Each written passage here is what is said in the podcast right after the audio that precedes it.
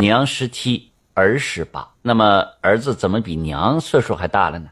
显然是不合情理。说是在老早以前呢，有一个孩子，这爹娘啊，在他几岁前就没了。他就是靠着左邻右舍、婶子、大娘、张家一碗、王家一盆养活大的。到了七岁前啊，就给财主家放猪，一直放到十五六岁，大家伙都叫他小猪官。到了过年过节了，他也没地儿去。就在财主家帮帮打打下手，干点零活什么的。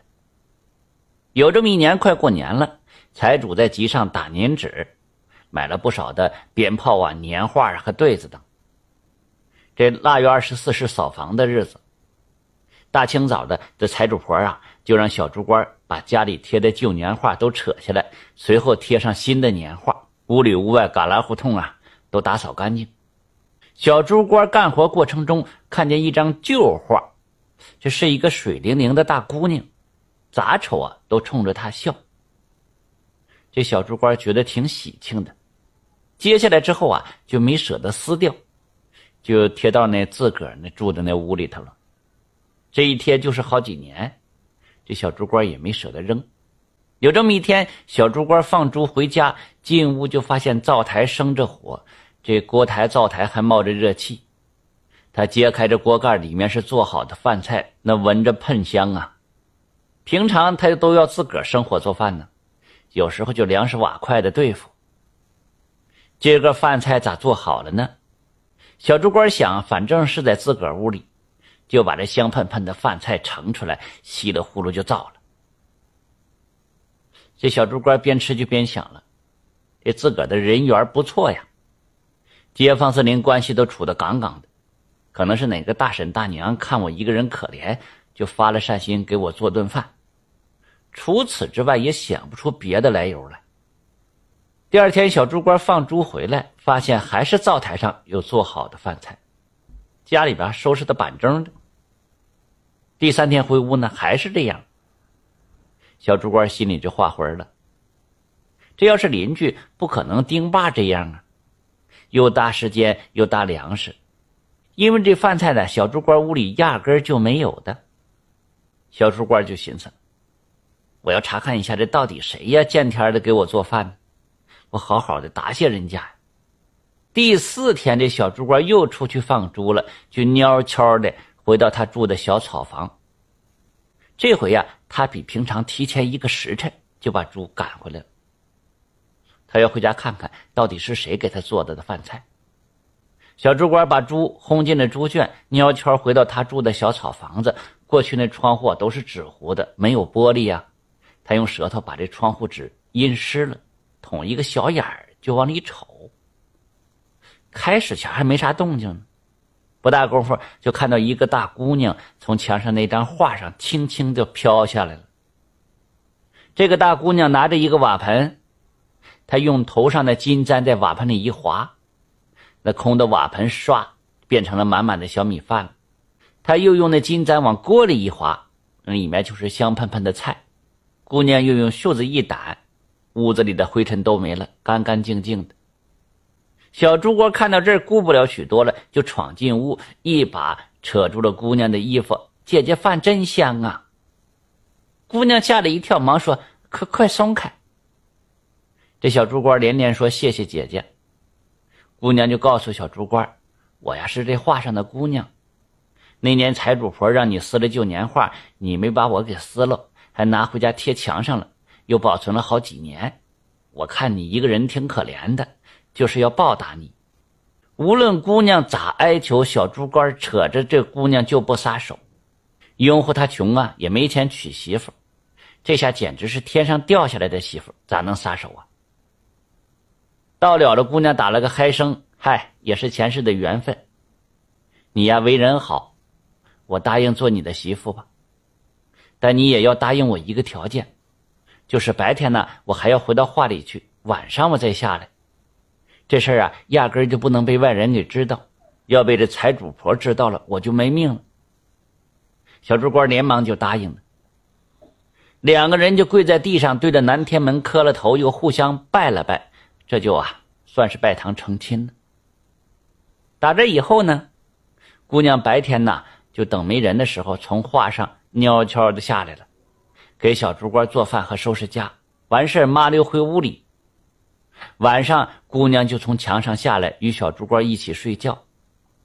过了一个夏天，这姑娘给小猪官还生了一个大胖小子。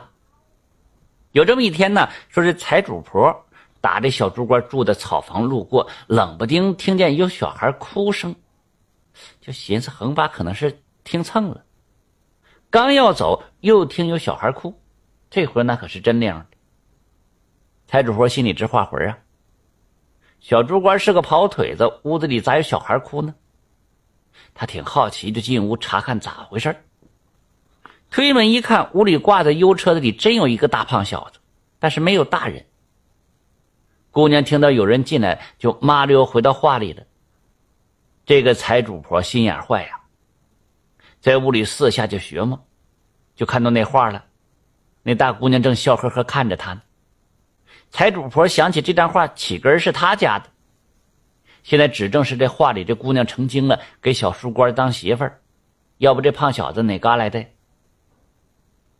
这财主婆人挺坏的，也是他和画里的姑娘有孽缘，他虎巴的气就不打一处来，拔下头上戴簪子，就朝着画中姑娘的眼睛就猛扎了几下子，还咬牙切齿捣鼓。我让你成精，我让你给小猪官当媳妇儿生孩子，我扎瞎你眼睛，我看你咋伺候孩子。财主婆扎完画上姑娘的眼睛啊，就看见姑娘眼睛流泪，接着就流血了。这下财主婆害怕了，吓得转身就撩了。财主婆跑了之后，姑娘从画中下来，叹了一口气，给孩子喂饱奶之后，亲亲孩子，最后在孩子背上写了几行字。我儿真命苦啊！三岁被逼离了母，要想见母面，十八年后辽阳府。写完最后又亲了亲孩子，就拿出一块手绢来放在地上。这手绢啊，立刻量就变成炕席那么大。这姑娘站在上面就飞走了。到了晚上了，小猪倌放猪回来，一进屋就觉得不对劲儿，这屋里冷飕飕的。孩子在摇车里搅乱灯，哇哇哭。小猪倌刚抱起这孩子，就看到墙上的画只剩下了一张白纸，姑娘不见了，只留下捅画的两个窟窿和阴湿的眼泪和血迹。小猪倌赶紧抱着孩子，房前屋后咋也找不到姑娘，那嗓子都喊哑了，也没有人答应。最后看到孩子背上的字，小猪官大乞丐知道是咋回事他就跟财主结算工钱，背着孩子朝东南方向。奔辽阳府走去了。打这前起呀，小猪官遭的罪就别提了，一提那是眼泪哗哗的。白天有人家的地方就讨点吃的，没人烟的地方就捡野果子、野菜吃。晚上是逮哪嘎达就住哪嘎达。爷俩翻过了九九八十一座山，越过了七七四十九条河。花开花落，过了十八个年头了，孩子从怀抱变成了大小伙子了，小猪官也变成老猪官了，就这么的，父子俩才到这辽阳府。咱们为了讲瞎话方便，从现在起就叫他老猪倌这天，爷俩走到一个大户人家门前，这家是青堂瓦舍的，门口啊有一对石狮子，挺威势的。这户人家是个员外。年轻前呢，在外地做官，现在回来养老了。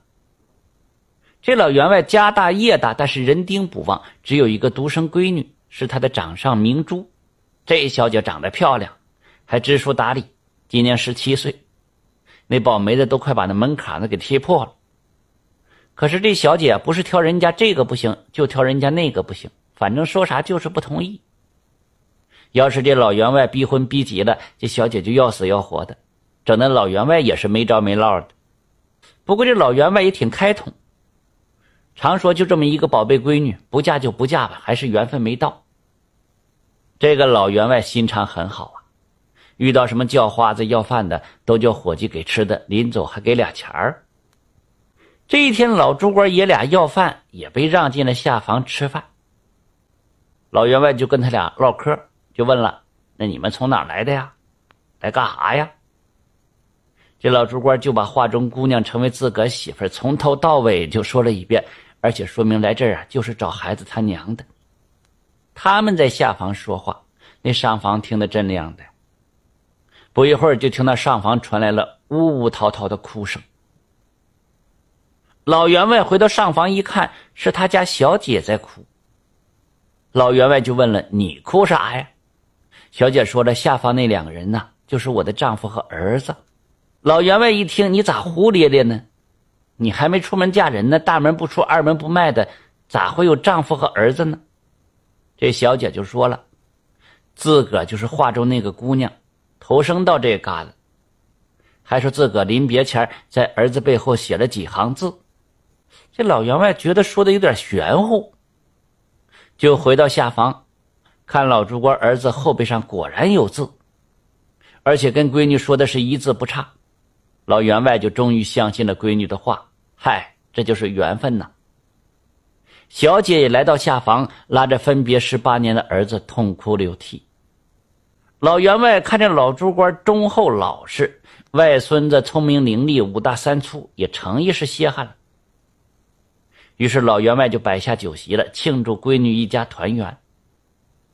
这样，老朱官就和十八岁的儿子和自个十七岁的娘子一家。幸福的生活着。